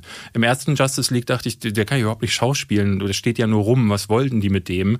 Natürlich hat er keine Karriere danach mehr, aber jetzt stellt sich heraus, der hätte eine verdient, weil der gar nicht mal so übel ist in dieser Rolle. Und das ist umso tragischer, weil was auch immer da im Hintergrund passiert ist, das kann man natürlich schwer einschätzen als Außenstehender. Ich möchte da auch nicht mich jetzt uneingeschränkt auf seine Seite stellen, weil auch wenn man den Opfern zwar tatsächlich Glauben schenken soll, ist es schwierig von außen zu sagen, einfach ohne dass es aufgedeckt wurde, ja, das stimmt alles, was er sagt. Aber ich finde, weil sich jetzt auch viele hinter ihn gestellt haben, es gab sehr viele, die gesagt haben, dass Joss Whedon sich in der Vergangenheit zum Beispiel auch am Set von Buffy the Vampire Slayer daneben benommen hat ich glaube dem schon, dass er, und ich sehe ja jetzt auch am Film, da muss es irgendwelche Animositäten gegen ihn gegeben haben. Anders ist das nicht zu erklären, warum so viel aus dem Film äh, geschnitten wurde. Aber das nur als Hintergrund zu Ray Fisher und Cyborg. Jetzt nickst du nur mit dem Kopf. Nee, mir fällt gerade noch ein, wie, wie krass ich das eigentlich finde, unabhängig davon, dass bei Zack Snyder, der hat ja, der hat ja Justice League angeblich nie gesehen, die 2017er Version. Echt jetzt? Und weil seine eigene Frau und Christopher Nolan ihn darum gebeten haben, weil es ihm das Herz brechen würde. Das war nur als, als Randinfo. Ich wollte noch über ein Format reden, nämlich der Snyder Cut. Übrigens, das wollte ich auch noch erwähnen. Der Film geht eigentlich 242 Minuten, also gut vier Stunden in den USA. Es gibt aber nicht wenige in Deutschland, die sich wundern auf Sky, warum geht denn der hier nur 232 Minuten? PAL, NTSC. So, und jetzt erklärst du es auch gleich nochmal für alle. Äh, PAL und NTSC sind zwei unterschiedliche Wiedergabeformate. Das eine für den europäischen Raum, das andere für den, ich glaube, nordamerikanischen Raum. Mhm. Äh, da wird, äh, ist das Wiedergabeformat NTSC. Und ich kann dir die genauen spezifischen Details nicht sagen, aber NTSC läuft länger. Du hast, du, hast, du hast 24, du nimmst etwas, du spielst etwas mit 24 Bildern pro Sekunde ab. Mhm. Und in Europa tust du es mit 25 Bildern pro Sekunde. Und wenn du das eine Minute lang machst, dann ist so eine Minute ungefähr bei uns zwei Sekunden schneller vorbei oder anderthalb Sekunden schneller mhm. vorbei. Es ist nicht wirklich spürbar. Du hast ungefähr vier Prozent schneller bist du mit etwas fertig. Aber bei vier Stunden Lauflänge kommen da zehn Minuten zusammen. Was ich damit sagen wollte, ist, ihr guckt keine andere Version. Das liegt einfach, ist eine reine technische Umwandlung. Aber mich haben nicht wenige Fragen erreicht, warum die Version zehn Minuten kürzer ist. Ist hier irgendwie im Snyder Cut ein Cut drin? Nee, ist es tatsächlich nicht. Und dann wollte ich über 4 zu 3 reden, weil der Snyder Cut wird im 4 zu 3 Format gezeigt. Beziehungsweise also grob. Es ist, glaube ich, nicht exakt 4 zu 3, aber ganz nah am 4 zu 3 dran. Das heißt also, wir haben links und rechts diese schwarzen Streifen, so wie Fernseher früher ungefähr gebaut waren, bevor die ganzen Flachbildschirme auf den Markt kamen. Weiß ich nicht, wer jetzt von vor 15 oder von vor 20 Jahren. Ist ja auch so eine Warnung bei Sky vorneweg. Der Regisseur wollte das so und deswegen wird das so abgespielt. Und ich habe mir an den Kopf gefasst und ich verstehe es auch nicht, warum man das macht. Das 4 zu 3 Format hat eine historische Bewandtnis, eben weil Fernseher zum Beispiel dieses Format hatten und in Kinos war das nicht weiter wichtig. Du konntest den Vorhang einrücken und 4 zu 3 war ein Format. Und irgendwann wurde es breiter, 16 zu 9, 16 zu 10, CinemaScope, weil einfach der natürliche Blickwinkel viel breiter ist als 4 zu 3. Und heutzutage verwendet man es gerne. Ich hatte mit Kameramännern jetzt im Vorfeld auch nochmal geredet, weil es gerade hip ist. Auch so Plattformen wie Instagram gehen ja auch wieder in diesen quadratischen Raum, weswegen das irgendwie wieder cooler ist. Aber eigentlich nimmt man es, wenn man Porträts zeigen will. Wenn man zum Beispiel in einem Drama nah an Figuren dran ist, geht man öfter mal ins 4 zu 3 Format, um eine gewisse Enge und Räumlichkeit zu erzeugen, die quasi Leute in den Fokus rückt. Ja, und, das IMAX, und das IMAX-Format ist, glaube ich, 4 äh, zu 3. Das könnte auch sein. Äh, sogar sehr sicher. Also. Aber hier in einem Blockbuster komplett die die ganze Zeit 4 zu 3 zu servieren. Ich will nicht der Mensch in der Ausstattung sein, der richtig viele Sachen umsonst in den Hintergrund gestellt hat. Also für mich ist das ungefähr eine der unverständlichsten Ansagen nach dem Motto, ich will wirklich zeigen, es ist meine Version und deswegen wird von Sekunde 1 es in 4 zu 3 gezeigt. 4 zu 3 macht wirklich überhaupt keinen Sinn. Hat mich komplett genervt beim Snyder Cut und ich verstehe nicht warum. Der übrigens noch in schwarz-weiß und mit alternativem Ende rauskommen wird.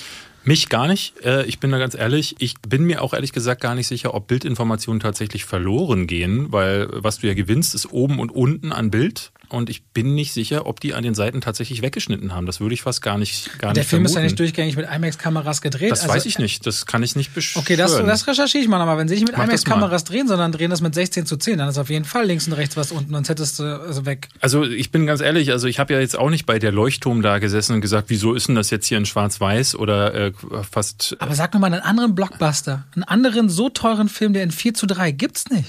Das ist halt das Zack Snyder, ja. Also, ja, aber ne? das ist eigentlich, aber auch der hat das doch vorher noch nie verwendet. Das ist ein arthausiges Format. Das findest du in Arthouse-Filmen. Ja, Zack Snyder findet sich halt geil. Also das darf okay, man nicht, darf man nicht verstehen. Ne? Also äh, wir kommen mal zu der Kritik am eigentlichen Film und da werden wir jetzt wahrscheinlich so ein bisschen auch gegeneinander rattern, weil ich finde den mindestens so schlecht wie den originalen Film. Ich verstehe jeden, der sagt, der hat jetzt mehr Futter. Der hat mehr Material, es gibt mehr, mehr Backstory für Flash. Flash hat noch einen richtig schönen Moment, wo er mal seine Kräfte richtig zeigen kann. Es gibt äh, mehr Material für Cyborg und ja, das stimmt, es gibt mehr von allem. Aber dieses mehr von allem hat in einem eigenständigen Film nicht zu suchen. Wir besprechen hier Filme und wir besprechen TV-Serien. Was wir hier nicht besprechen, sind Sticker-Alben. Und diese, dieser Film ist ein Sticker-Album, wo jeder mal einen großen Sticker reinkleben durfte, den er für besonders schön und bunt fand. Hier ein bisschen, hier, komm mal, lass mal Darkseid noch reinkleben und dann haben wir noch ein bisschen Flash und dann ist der Martian Manhunter noch mit dabei. Hier ist noch eine Green Lantern noch am Start, dann ist Ares und Zeus sind noch mit dabei, wobei Zeus ist Quatsch, doch Zeus. Zeus äh, nee, Thor.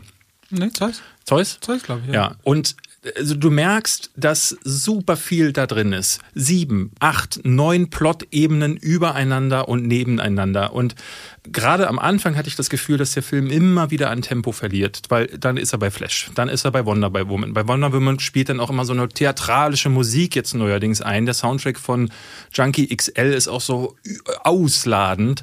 Und es gibt so eine Szene, da feuern sie den Pfeil ab, um das Feuer zu erzünden, was dann Wonder Woman sieht, um ihr quasi mitzuteilen, dass eine Invasion stattfindet. Diese Szene dauert zehn Minuten. Das dauert ewig, weil alles in Zeitlupe ist und alles sich, ah, oh, und, mm, und dann spannt sie den Bogen und ich denke nur so, oh Gott, ey. Und das Problem am der Justice League war für mich nicht, dass da zu wenig Cyborg drin war. Das war auch nicht, dass er zu kurz gewesen ist, sondern dass dieses ganze DC Extended Universe nie die Zeit hatte zu reifen. DC hat irgendwann mitten bei, nachdem ihnen der Erfolg von Dark Knight zu Kopf gestiegen war, haben sie verpasst, auf den Zug aufzuspringen, den Marvel für sich ganz langsam vorbereitet hatte. Nämlich in jedem Film ganz behutsam die Charaktere einzufügen und auch fast unmerklich diese Infinity Stones zum Beispiel. Was ja der Justice League mit diesen Mutterboxen, mit den Motherboxes macht die sind plötzlich einfach da. Die sind einfach da und die sind einfach das große Ding. Und die Infinity Stones haben ja schon ihre Macht in, ich glaube, ich glaube, sieben unterschiedlichen Filmen vorher zeigen können. Und der große Konflikt zweier Helden, also das, was Batman vs. Superman im zweiten Film gemacht hat, das hat Civil War war irgendwie der, wie viel der Film mit Captain America und diesen ganzen Helden, also die hatten, haben sich die Zeit nehmen können und hier musste alles in drei Filmen stattfinden. Deswegen hast du jetzt fünf Helden, die alle ihren Story Arc brauchen Zwei Story Arcs funktionieren für mich gar nicht. Also Wonder Woman hätte es auch rausschneiden können, die braucht es überhaupt nicht in diesem Film. Die ist halt einfach, steht halt trotzdem einfach wieder nur rum. Und damit das nicht sexistisch wirkt, sagen, lassen Sie sie kurz was Feministisches sagen. Also diesen Spruch fand ich auch total daneben, den du eben davor äh, hervorgehoben hattest. Superman ist genau die Dumpfblinse, die man immer kennt. Der boxt Dinge am Ende einfach nur tot. Das ist es gewesen. Also der ist sogar noch blöder als im, im die, Cut davor. Hatte die, was ist der? Die Dumpfblinse. Die Dumpfblinse, die er schon immer war. Dieser, ja, dieser Held ist ja, also nee, Superman kann alles und kommt dann rein, äh, ich boxe Dinge tot, bum, bum, bum, bum, bum, und jetzt gehe ich wieder nach Hause. Los, komm, lass Babys machen. Also das ist für mich gar nichts. Und also ich finde das Finale deutlich besser. Ich finde gut, dass es keine russische Familie mehr gibt, die durch Zufall neben so einem ausgemergelten Powerplant wohnen, die, die es dann zu retten gilt, damit Superman halt schnell wegfliegen muss, damit äh, Steppenwolf nicht so schnell besiegt wird, sondern dass Flash seinen großen Moment bekommt. Das fand ich super. Und dann, was sie am Ende rangepappt haben, das steht für mich exemplarisch für das, was dieser Cut auch vorher gewesen ist. Sprich, einfach nur wahllos Szenen. Hier nochmal Lex Luthor, dann nochmal Deathstroke, dann nochmal den Joker. Alles macht alles gar keinen Sinn. Dann nochmal den Martian Manhunter. Also Wahnsinn. Und ich dachte dann irgendwann, na, bei der dritten Stunde wusste ich nicht mehr, wie der Film angefangen hat, weil es so viel von allem ist. Und ich dachte so, als eigenständiger Film ist das ein Fehlschlag. Das funktioniert für mich nicht. Und ja, ich gehe da mit jedem mit, der sagt, man kann da auch Spaß haben und da ist auf jeden Fall mehr drin.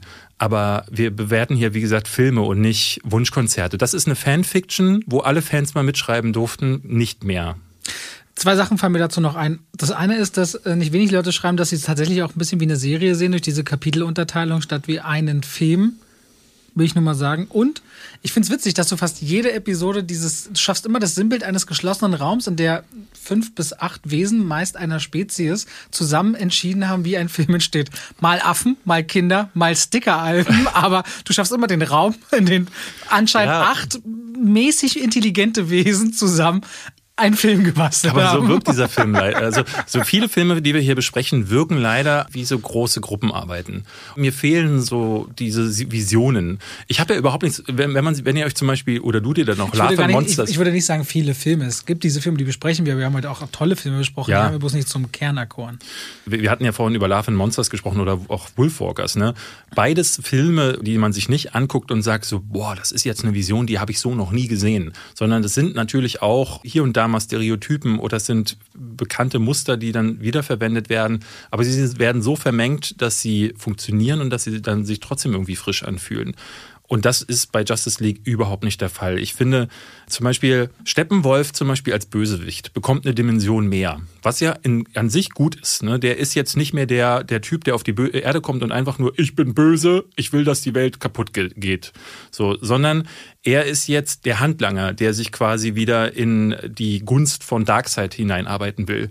Und dann fragt man sich, was ist eigentlich die Motivation von Darkseid? Und dann stellt man fest, Darkseid ist der Typ, der ich bin böse und ich möchte, dass die Welt, und zwar alle Welten, kaputt gehen. Und das ist so, wo ich dann denke, okay, ja, eine Ebene mehr, aber letzten Endes ist es genauso plump wie vorher. Also es funktioniert ja trotzdem wieder nicht. Man muss ja sich nur mal die Zeit nehmen, einen Schritt zurück machen und hinterfragen, was sie da stattdessen gemacht haben.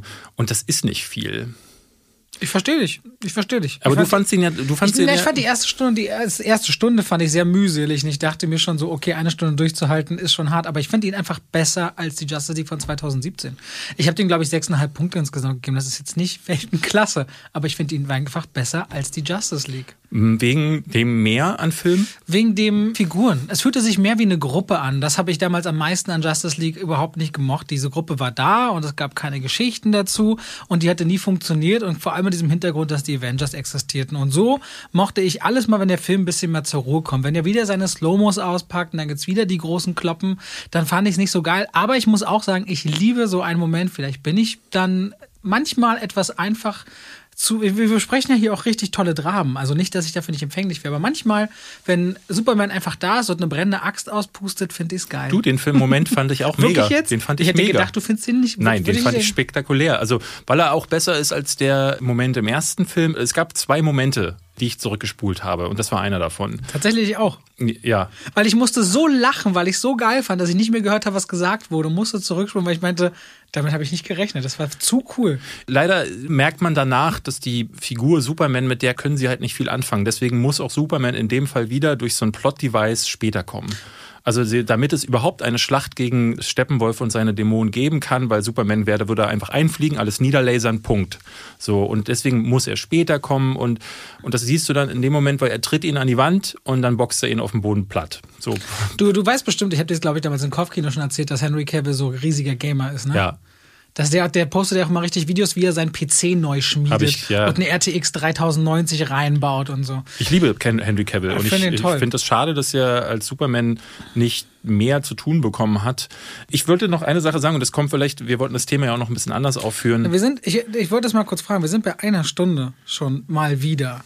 Und wir wollen sowohl über die Community reden und ihre Gänsehauptmomente ist ein zeitloses Thema, was ich sehr schön finde, aber auch das Thema Director's Cut, was ist es, wo kommen sie her? Und Beispiele dafür ist auch ein Thema, was man nicht unbedingt heute machen müsste. Ich wollte nur mal fragen, sollen wir das mal mitnehmen in einer Episode nächste Mal und wirklich als Kernthemen nehmen? Oder willst du noch gerne weitermachen? Also wenn ich eine Sache bei den, in den Kommentaren lese, ist, dass die Leute immer wieder sagen, wenn die Nummer vorbei ist, dann finden sie es schade und sie freuen sich schon auf die nächste Woche. Ich glaube, niemand wird jetzt böse sein, wenn wir nochmal 20 Minuten länger machen. Aber für welches dieser beiden Themen? Weil jedes dieser Themen ist 20 Minuten. Das glaube ich jetzt gar nicht, weil ich würde jetzt gar nicht mehr so lange darüber sprechen wollen. Ich wollte nur noch einen Punkt ausführen und ja. würde dann nochmal zu den Director's Cuts kommen wollen. Denn das ist ein Punkt, der nicht unerheblich ist. Es gibt diejenigen, die sagen, naja, das ist ja auch nur ein spezieller Cut, das ist ein Director's Cut. Und da würde ich nicht ganz mitgehen. Als Cut ist, sagt, ne, so ein Director's Cut kann man ja sagen, das ist dann quasi so eine Dreingabe und dann kam, sollte man das dann als eigenständigen Film bewerten. Und ich finde in diesem Fall ja, sollte man eigentlich sowieso in jedem Fall, du hast ja trotzdem einen vollwertigen Film vor dir in einer speziellen Schnittfassung und da funktioniert er für mich nicht. Dennoch ist es schon schön, dass es so eine Version gibt, dass man den jetzt so nochmal sehen kann. Ich finde die Umstände, wie es äh, zu diesem Zack Snyder Cut gekommen ist, nicht gut. Ich finde nicht schön, dass es erst Morddrohungen da geben muss. Es gibt viel zu viele Filme da draußen, die es nie in ihrer ursprünglichen Fassung geben wird, weil sich die Studios mit den Regisseuren überworfen haben. Und da wollte ich mal drauf zu sprechen kommen. Es gab ja jede Menge Director's Cuts. Ich glaube, wir müssen kurz mal dann aber einleiten, was ist ein Director's Cut und warum gibt es die so selten? Kannst du ja mal machen. Also grundsätzlich haben wir folgendes Problem. Regisseure sind oft Visionäre und haben bei Filmen bestimmte Visionen, die, nehmen wir wieder Zack Snyder, einfach sehr groß und sehr ausschweifend sind. Und oft kommt man mit sehr langen Fassungen daher. Die sollten erzählerisch nicht immer unbedingt so bleiben, weil es dann Produzenten gibt und Studios sagen, der Film wird so nicht funktionieren, nicht in dieser Zielgruppe und so weiter und so fort. Aber der einfachste Grund ist folgender. Es gibt im Kino die sogenannte Abendrunde. So 19 oder 20 Uhr kannst du einen Film spielen, einen Blockbuster, danach musst du den Saal aufräumen und dann kannst du ihn nochmal spielen, meinetwegen 22 Uhr. Geht ein Film aber drei Stunden oder dreieinhalb Stunden, kannst du das nicht. Und wenn ein Film, große Filme, die über drei Stunden gehen, sind normalerweise auch sehr teuer und müssen wieder sehr viel Geld einspielen. Sie müssen also viel in Seelen gespielt werden. Kann aber ein Film nur halb so oft gezeigt werden an einem Abend, wird er zu einem finanziellen Risiko. Kein Wunder, dass man eben bei Warner auch sagte, beim ersten Justice League zwei Stunden Stunden und nicht länger und ist auch zufällig genau 120 Minuten lang geworden. Ja. Deswegen gibt es oft Diskussionen. Director's Cut, ja, nein. Und es gibt nur eine Handvoll Regisseure in Hollywood, die das Recht auf einen Director's Cut haben. Und die sind oft wahnsinnig etabliert. Und das sind Leute wie Steven Spielberg, wie James Cameron, wie Peter Jackson oder Quentin Tarantino. Und Peter Jackson auch erst nachher der Ringe, die ein Recht auf ihre Version des Films haben und auch keine andere zugelassen wird. Aber das trifft auf 99 Prozent der anderen Regisseure nicht zu. Es gibt ja bei Comicfilmen tatsächlich einen sehr, sehr sehr bekanntes Beispiel und zwar bei Superman 2. Ich weiß nicht, ob du das damals mitbekommen hast. Richard Donner, der Regisseur vom äh, Original äh, Superman, der wollte Superman 1 und 2 ja eigentlich back-to-back -back drehen, also am Stück und hat dann aber die Kosten überzogen und Warner Brothers war damals schon nicht wirklich glücklich mit dem, was er da gemacht hat. Mhm. Also haben sie ihn mitten in der Produktion vom zweiten Teil gefeuert und haben einen anderen Richard, nämlich Richard Lester, rangezogen, der das Ding dann fertig machen sollte. Ich muss gestehen, ich habe den Donnercut nicht gesehen, den der dann später anfertigen durfte, weil Superman 2 kam nie so gut weg. Ich fand den damals okay, aber ich habe den zuletzt, glaube ich, auch als Kind gesehen und damals fand ich alles toll mit Leuten, die fliegen konnten und die Laserstrahlen aus den Augen verschossen haben. Und als dann Brian Singer die Superman Returns gedreht hat, hat Warner dann, hat er irgendwo in irgendeinem Lager die alten Szenen gefunden von Marlon Brando. Weil was du wissen musst, als sie Richard Donner gefeuert haben, haben ein paar Darsteller, wie zum Beispiel Marlon Brando und Gene Hackman, gesagt, okay, wenn der geht, gehen wir auch. Das heißt, Richard Lester hatte die Darsteller plötzlich nicht mehr. Und Marlon Brando war nicht unwichtig, weil sein Charakter, der spielte ja Joel, ne, den Vater von Superman, und der sollte eine größere Rolle bekommen in Superman 2. Und das wurde dann quasi komplett rausgenommen. Auch Gene Hackmans Rolle wurde irgendwie verkürzt und als dieses Material dann wiedergefunden haben, hat Richard Donner dann gesagt, ich glaube 2006, ich mache jetzt meinen Donner-Cut. Und dann haben die, ich glaube, in dem Superman 2, den es als Donner-Cut mittlerweile gibt, ist nur 20 Prozent des Materials drin, das Richard Lester quasi benutzt hat. Und es ist im Grunde so ein bisschen, erinnert mich das an das, was Zack Snyder jetzt mhm. gemacht hat, weil der Originalregisseur wirklich einen völlig anderen Film daraus gemacht hat. Also Superman 2 von Richard Donner ist was ganz anderes. Und es ist interessant, dass es da irgendwie zweimal DC-Figuren und zweimal mit Warner Brothers, also das gab es immer wieder. Ansonsten gibt es große Namen wie Blade Runner. Sieben verschiedene Versionen gibt es davon. Apocalypse Now. Ja. Fast 50 Minuten länger im Redux Cut und dann gab es ja erst kürzlich den Final den Cut, Final Cut ja. der dann wieder kürzer war, elf Minuten. Aber ich glaube, eines der größten Beispiele, weil es einfach sehr, sehr viele Leute und auch junge Leute gesehen haben, sind die in dem Fall dann Director's Cut Schrägstrich Extended Versions der Herr der Ringe Trilogie. Also was du dann an dem, oder bist du nicht der Meinung? Naja, die fallen für mich nicht so richtig, also sind keine Director's Cuts, darf man nicht verwechseln. Also ein Director's Cut ist häufig so ein Ding, wo der Regisseur in seiner originalen Version beschnitten wurde und dann nochmal das Recht bekam, das neu zu machen. Der Extended Cut war eine längere Fassung, die Jackson, ne, die Version, die man im Kino gesehen hat, war das, was Jackson machen wollte. Also New Line hat dem ja fast völlig freie Hand gegeben. Mhm. Der Extended Cut war dann nur noch mal mehr, was er auf die DVD packen wollte. Das war dann keine neue Vision und ich muss auch sagen, ich bin kein Fan der Extended Cuts. Ich liebe sie. Es gibt einzelne Szenen, die ich wirklich toll finde in allen drei Versionen, aber ich finde alle drei Kinofassungen waren so, wie sie waren, richtig rund und richtig gut. Und ich finde gerade der letzte Teil, da gibt es so Sachen wie zum Beispiel die Armee der Toten, das finde ich eine schöne, schönere Szene, aber es gibt auch Szenen, die mir zu lang sind. Ist es in Teil 3 Gimli und die Locken, die er von der Waldkönigin mitnimmt, das oh, finde ich wunderschön. Ich also die ganze Ebene, wo er sich verliebt, wo Gimsi sich verliebt in die Elfin und oder Elben und gerade ja die Zwerge und die Elben verstritten sind. Und das ist eine so schöne Geschichte, die hat es im Kino so nie gegeben, wo er sie nach einer Locke gefragt hat und er sagt noch, und sie gab mir drei. Das ist einfach ein so zuckerschöner Moment. Auch das ganze Opening im Auenland ist ja viel mehr an den Extended Versions, als das, wie wir es im Kino kennen. Gleich Schnitt. Äh, Im Kino sitzt der gleich Frodo unter den Bäumen im Wald. Was ich tatsächlich nicht schlimm finde, weil das Auenland-Opening äh, fand ich schon in der Kinoversion zu lang. Ich liebe es. Ey. Das ist für mich Concerning Hobbits, diese Theme und wie schön diese Landschaft aussieht. Ich finde, für mich ist immer wieder diese Berge und diese, und diese Hütten das Sinnbild von dem, wie schön Mittelerde ist und durch was für ein, was für ein kriegerische und dunkle Zeit man gehen wird. Also ich finde es ganz toll, aber wir müssen ja auch nicht einer Meinung sein. Ich liebe die Extended also, Versions. Und auch bei den, beim Hobbit-Film werden sie tatsächlich besser. Also Teil 1 und 2, 3 bleibt schwach. Ja. Aber 1 zum Beispiel wird wesentlich besser. okay, da habe ich die Extendeds gar nicht mehr geguckt, weil ich mir die DVDs nie geholt habe. Ähm, ich ich glaube, das ist eine reine Geschmackssache und ich will auch nicht sagen, dass die Extended-Versionen schlecht sind. Ich fand die Kinoversion einfach in sich runder und fand zum Beispiel beim letzten, der letzte kriegt ja, glaube ich, 20 Minuten drauf und die Laufzeit ist schon lang.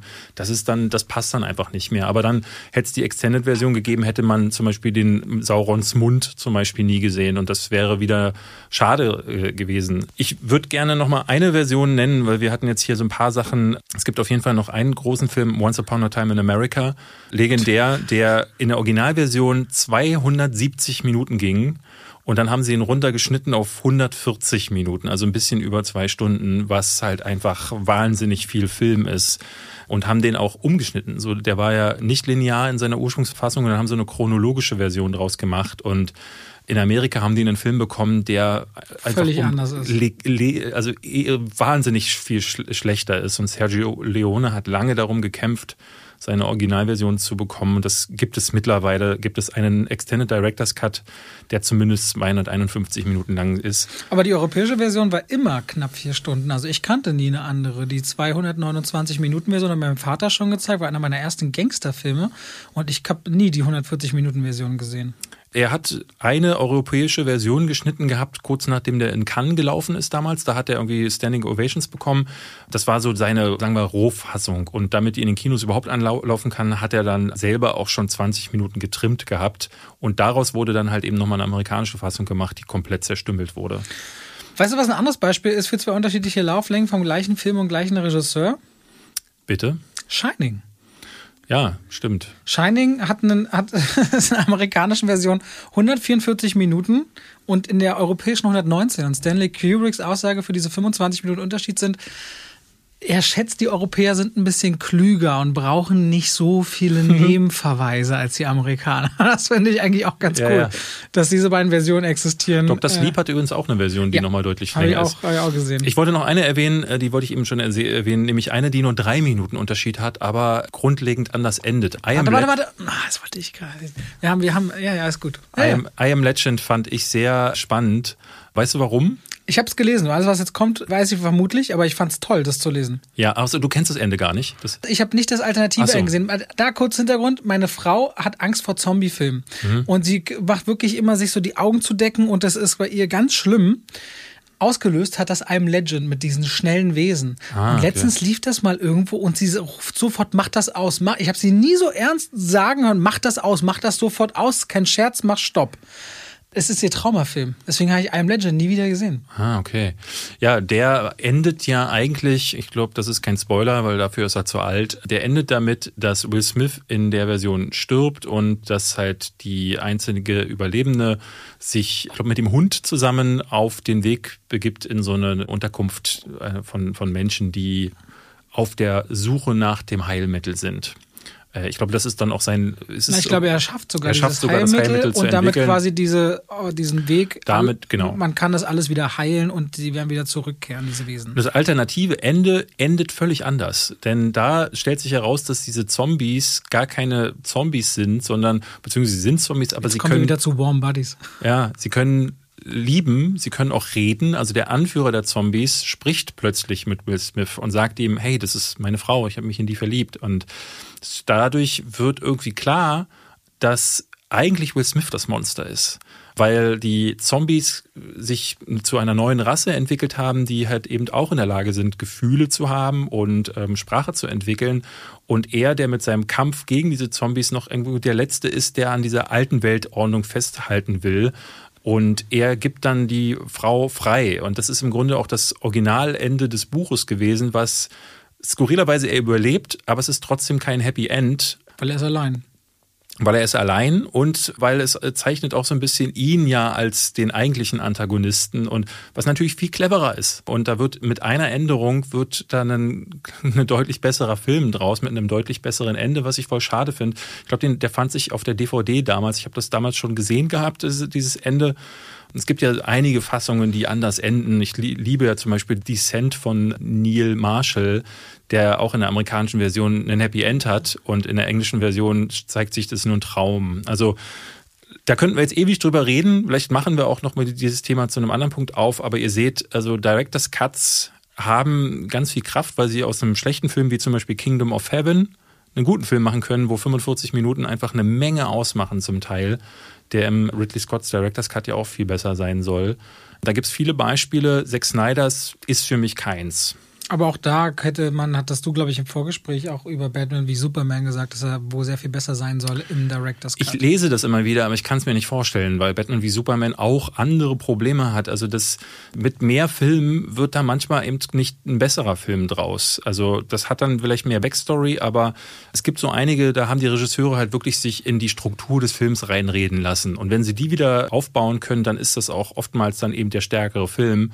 Du hast in den seltensten Fällen so ein Ding, wo dann plötzlich ein Meisterwerk daraus wird. Wir können ja uns mal überlegen, dass wenn wir dann nochmal drüber reden sollten, könnten wir das Beispiel Apocalypse Now nehmen, weil Apocalypse Now für sich ja ein Mammutprojekt in seiner Entstehung ist. Die Tour de France des Apocalypse Now. Ja. Ja. Wir kommen jetzt am besten, wir haben jetzt sehr lange darüber geredet, es tut mir sehr leid. Habt ihr gesagt, beide brauchen 20 Minuten? Ja, ja. Nee. Wir kommen jetzt trotzdem noch zu euren Momenten. Das möchte ich jetzt. Wir kommen zu unserer Anekdote und wir hatten letzte Woche über die Gänsehautmomente gesprochen, die wir hatten. Du hattest gesagt, Braveheart, du hattest gesagt, Tor. Gladi Gladiator, Tor. Gladiator. Ganz viele Leute haben uns geschrieben, wie gesagt, 200 Kommentare. Und was würdest du vermuten, war so ein Film, der am häufigsten vorkam? Für Gänsehaut? Mhm. Und wir hatten ihn noch nicht genannt. Doch. Ja, wir hatten ihn schon genannt. Mhm. Ach so, na dann Herr der Ringe. Das ja. Herr der Ringe. Herr der Ringe ich glaube, Herr der Ringe wurde immer und immer wieder. Also ganz viele unterschiedliche Sachen. Boromirs Tod wurde zum Beispiel, wo er sich verabschiedet. Auch die Reiter Rohans, wo die im letzten Teil in die Schlacht reiten. Ein ähm, Zauberer kommt nie zu spät, ebenso wenig zu früh. Es gab, gab wirklich sehr, sehr viele Sachen. Äh, der, der Film, der mit am häufigsten genannt wurde, war skurrilerweise Die Verurteilten.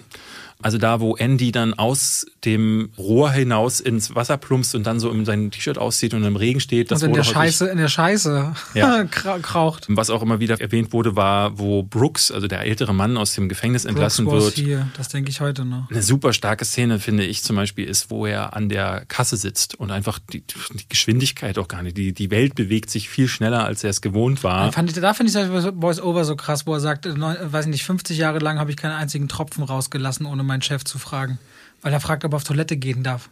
Das ist ja in der Szene. Ja, stimmt, ja, ja, ja, ja, Worüber ich mich sehr gefreut habe, waren zwei Nennungen. Was sehr oft kam, war Blade Runner. Sowohl der neue Film, wo Kay am Ende zum Beispiel auf der Treppe liegt, wurde häufig gewähnt, aber auch natürlich die Tränen im Regen-Szene aus dem ersten Teil, ne, wo Rotger Hauer da sitzt und sagt, I have seen things you people wouldn't believe. Und diese, in diese Rede ausbricht mit dem Tannenhäuser Tor. Wahnsinnig tolle Szene, das kann ich auch nur unterschreiben. Und Heat wurde immer mal wieder genannt, das Ende, wo er dann seine Hand nimmt und dann guckt er so ins Nichts und die Credits kommen mit diesem tollen Song.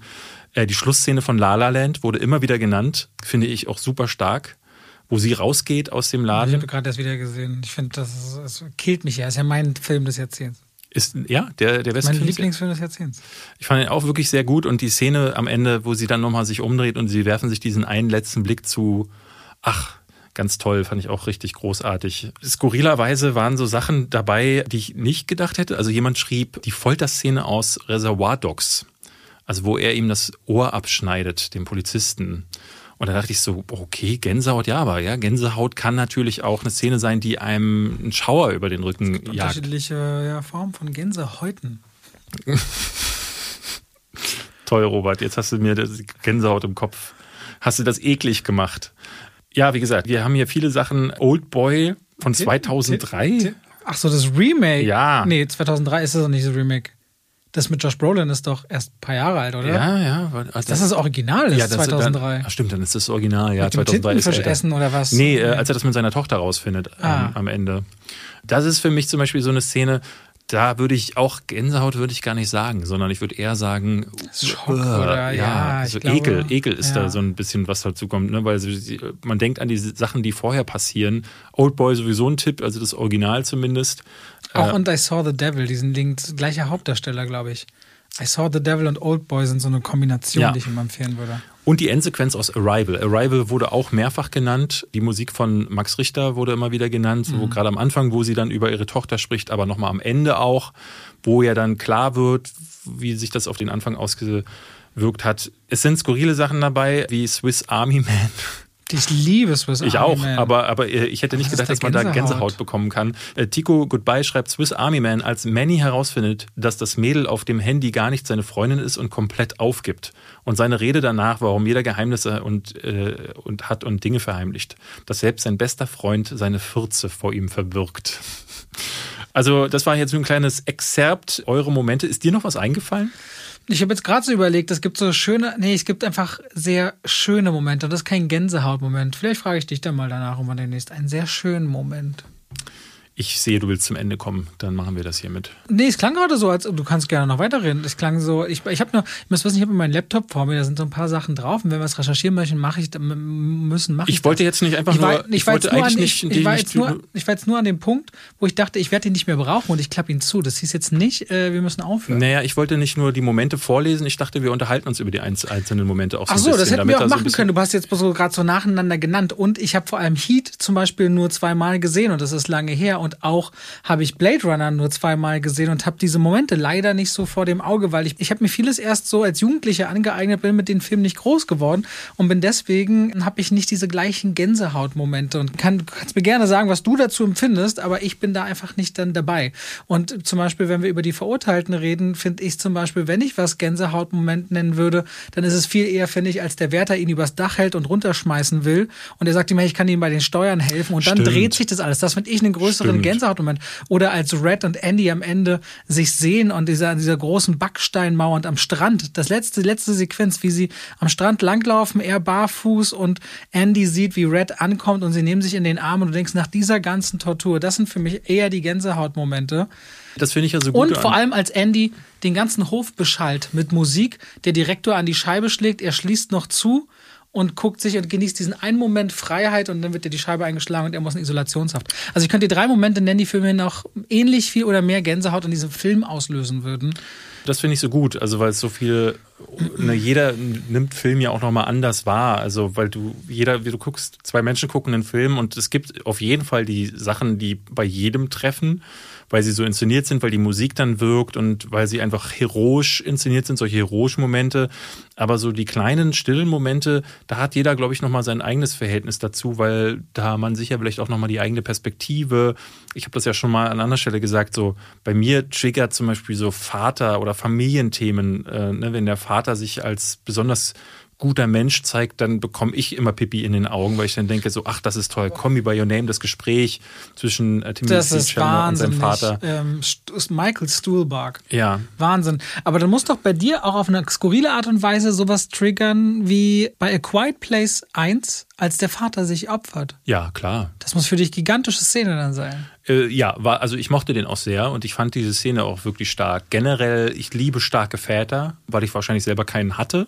Und dadurch ist es so ein Ding, wo ich, und ich, ich kann mir gut das war vorstellen. Mrs. Doubtfire, ne? Eine krasse. Okay, da. Findest du nicht? Nee, den, oh, diese den, Liebe. Also, nee, ach, das ist wieder so eine Tralala-Komödie. Das F- mag findest ich nicht. du? Ja. Aber als er vor dem Richter einfach nur darum bettelt und der Richter auch noch glaubt, weil er ja schauspielerische Vergangenheit hätte, es sei geschauspielert vor Gericht und er weinte einfach nur und fleht seine Frau an, bitte glaub mir, wir können das doch so nicht. Das finde ich ganz, ganz toll. Also ein Film, der hier auch häufiger genannt wurde, war Ist das Leben nicht schön? Der ja auch eine total starke Vaterrolle ist. Roberto Benigni hat dafür den Oscar bekommen, ne? Ist ja, Ja. legendär, wie er über die Stühle geht auf die Bühne und alle applaudieren. Ja, ja. Wie er über die Stuhllehnen tritt. Leider danach nur noch Schrott gemacht, aber für seinen wichtigsten und besten Film hat Diese wurde. Geschichte, Vater und Sohn in einem Konzentrationslager und seinem Kind so zu tun, als wäre es ein groß angelegtes Spiel, damit es diese grausame Tat nicht begreift. Hier, das muss ich doch triggern. Bruno da Silva schreibt, ich kriege bei Jurassic Park Gänsehaut, wenn man den T-Rex zum ersten Mal sieht und die Kinder im Wagen angreift. Steven Spielberg ist ein Genie. Ah, die Kralle, die diese Zäune durchtrennt und dann siehst du das erstmal diesen Kopf. Aber meine Faszinationsmomente sind da eher der Triceratops und die Liebe dazu und das erste Mal die Brachiosaurier, die ja, glaube ich, so nie existiert haben, weil man irgendwann später herausgefunden hat, dass dieser Schwanz und dieser Hals da oben, der würde eigentlich immer nach hinten klappen. Das funktioniert nicht. Der Kopf ist eigentlich viel tiefer. Ja, Jurassic Park ist natürlich äh, einer der großen und besten Filmthemen. Wir kommen bestimmt Auch. noch mal darauf zurück. Es war auf jeden Fall schön. Was ist denn jetzt bei dir los? ne, ich glaube, jetzt haben wir wirklich lange Okay, genug gesprochen. mal. Ähm, Ich glaube, eine Stunde 25. Deswegen, wir kommen nochmal darauf zurück. Es war auf jeden Fall schön, mal sowas zu probieren, wo wir auch eure Meinungen erfragt haben. Und wir suchen jetzt zum Ende des Podcasts, würde ich sagen, noch nach dem Film Asterix und die Geiler. Äh, Asterix und die. Geil, ja. Und die Geil und die Geilen. Oder irgendwie so. Und die Geil, ja.